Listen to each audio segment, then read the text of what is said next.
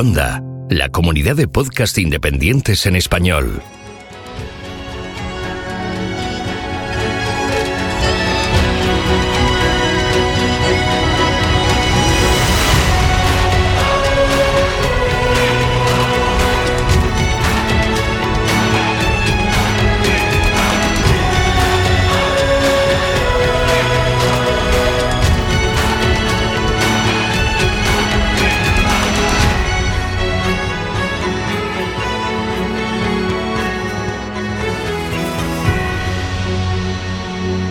Bienvenido a GeoCastaway.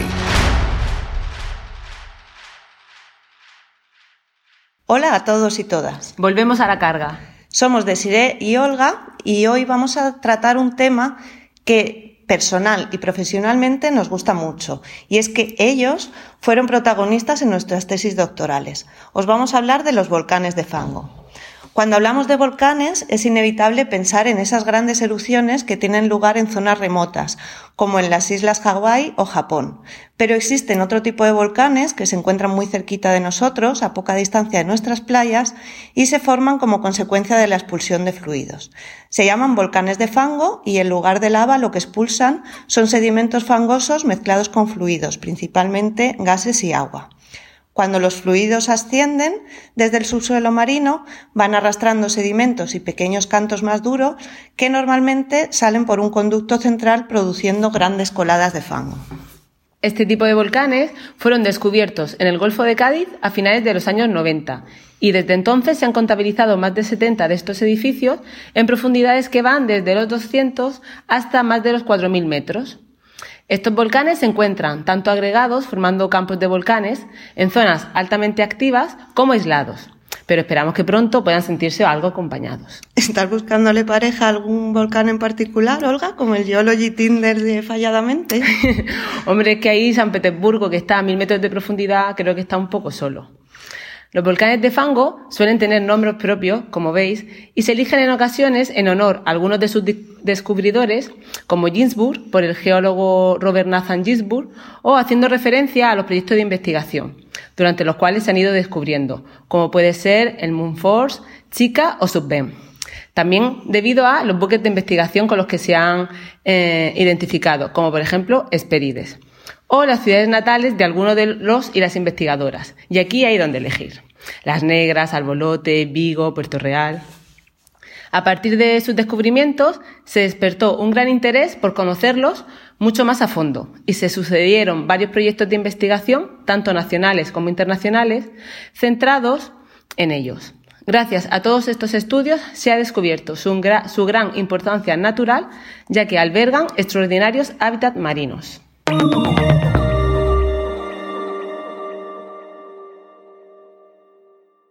Estos estudios dieron a conocer su mecanismo de formación, en el cual una parte de los gases salen al exterior arrastrando a su paso sedimentos que van constituyendo el cono volcánico, y otra parte de estos gases queda acumulada en el, interior de los volcanes. Se observó también cómo especies acostumbradas a vivir en condiciones extremas, como moluscos y poliquetos, aprovechan estas condiciones tan especiales para vivir allí. Entre ellas están las bacterias que se alimentan de estos gases, principalmente del metano, y favorecen la precipitación de carbonatos, que son unas rocas bastante duras. Estos carbonatos pueden tener distintas formas, pues de losa o de costra, y tamaños que van desde unos pocos centímetros a varios metros. Aunque nuestra, nuestra favorita es la que tiene forma de chimenea. Por eso las llamamos chimeneas carbonatadas. Existen otras especies de fauna bentónica, como las esponjas, las gorgonias o los corales de agua fría, que viven y se aprovechan de la existencia de estos fondos duros para adherirse a ellos y empezar a crecer. También se sabe que estos edificios interaccionan con las corrientes marinas que van recorriendo el fondo del Golfo de Cádiz. En ocasiones, al encontrarse con los volcanes de fango, estos le suponen un obstáculo y hacen que disminuya su velocidad y depositen el sedimento que transportan.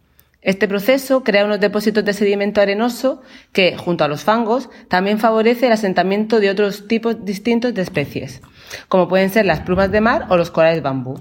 Estás escuchando Geocastaway, el podcast de geología y ciencias de la Tierra. En el año 2009 comenzamos el proyecto europeo Life Plus in the Mares para estudiar los volcanes de fango y chimeneas carbonatadas del Golfo de Cádiz en el margen continental español. Durante el que hicimos cuatro campañas oceanográficas entre los años 2010 y 2012 y durante este proyecto eh, se descubrieron y se confirmaron nuevos volcanes de fango. Tras cinco años de estudios multidisciplinares, tanto geológicos, bentónicos y oceanográficos, en 2014 esta zona se declaró como LIC, lugar de importancia comunitaria dentro de la Red Natura 2000 de espacios marinos protegidos. Este proyecto supuso un enorme avance en el conocimiento y en la declaración de nuevos espacios marinos protegidos en España y permitió establecer las bases para la elaboración de sus futuros planes de gestión. La elaboración de estos planes de gestión forma parte de los objetivos del proyecto Intemares, en el que actualmente estamos trabajando, para declarar estos LICs como zonas de especial conservación. Entre sus objetivos están tanto la mejora del conocimiento de los hábitats y las especies, en las zonas que ya están declaradas, así como el estudio de la huella pesquera que se da en ellos.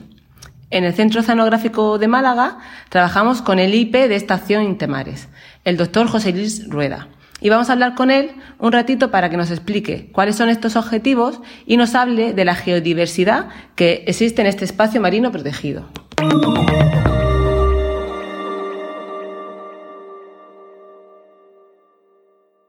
Hola José. Hola José. Hola, buenos días.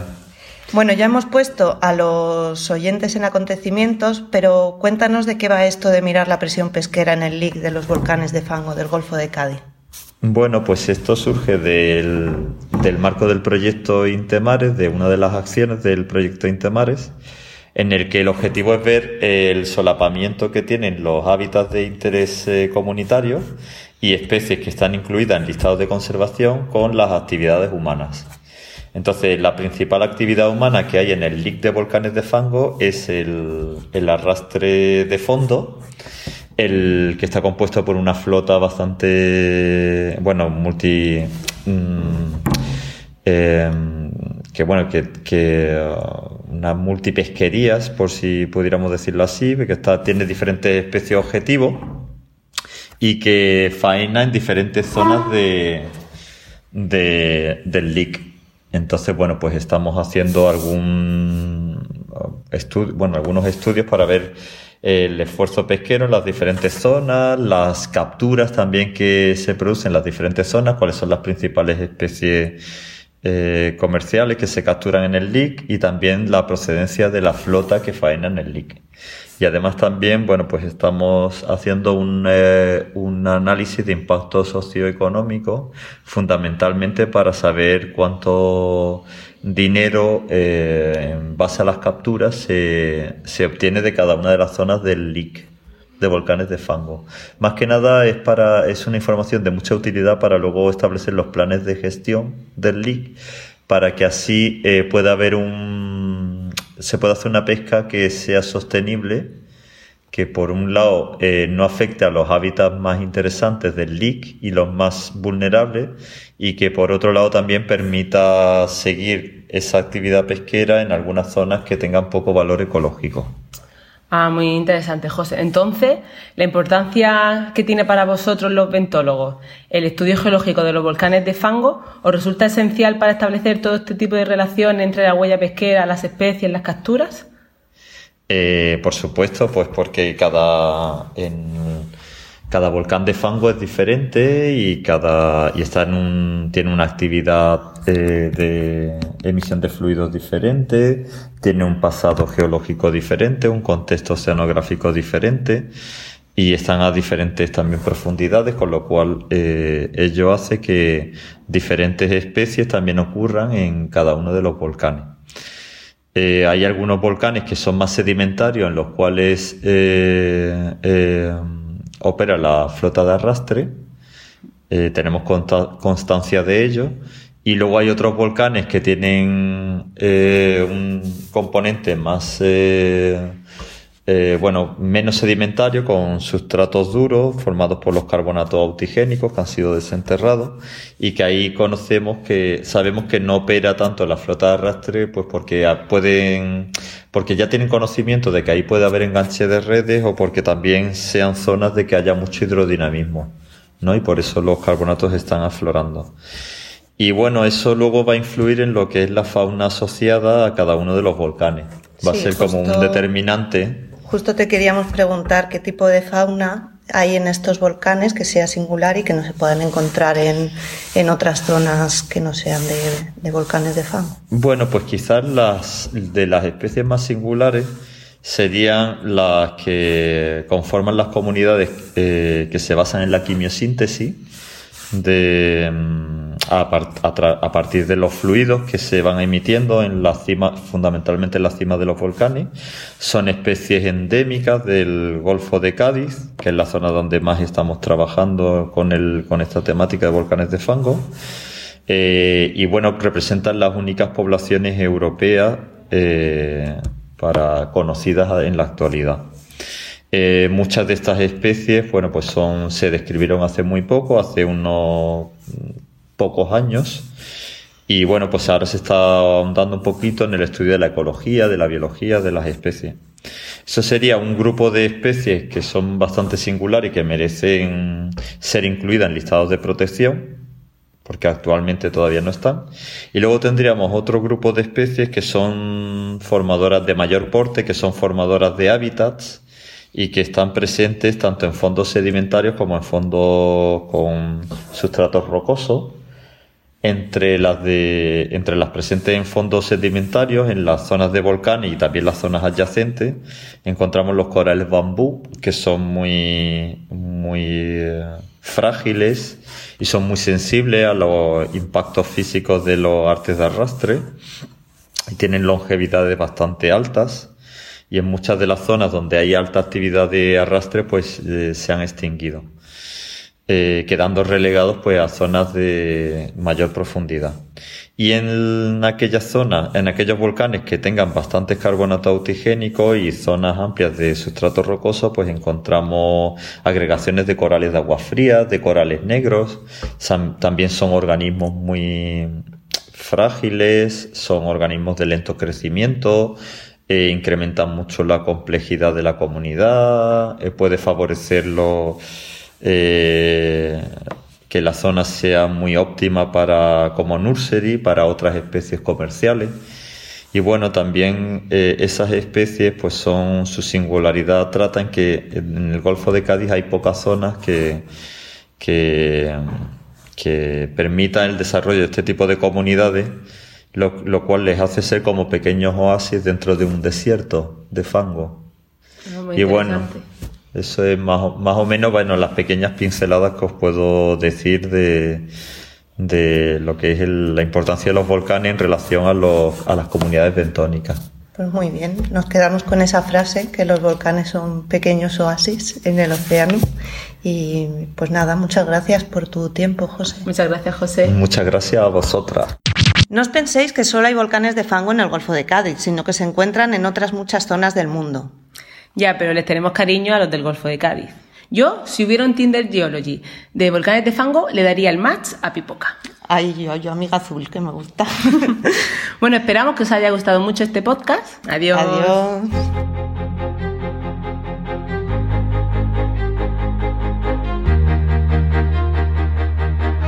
Envíanos tus comentarios, preguntas o sugerencias a geocastaway.gmail.com puedes escribirnos en nuestra web geocastaway.com. Búscanos en Facebook y en Twitter.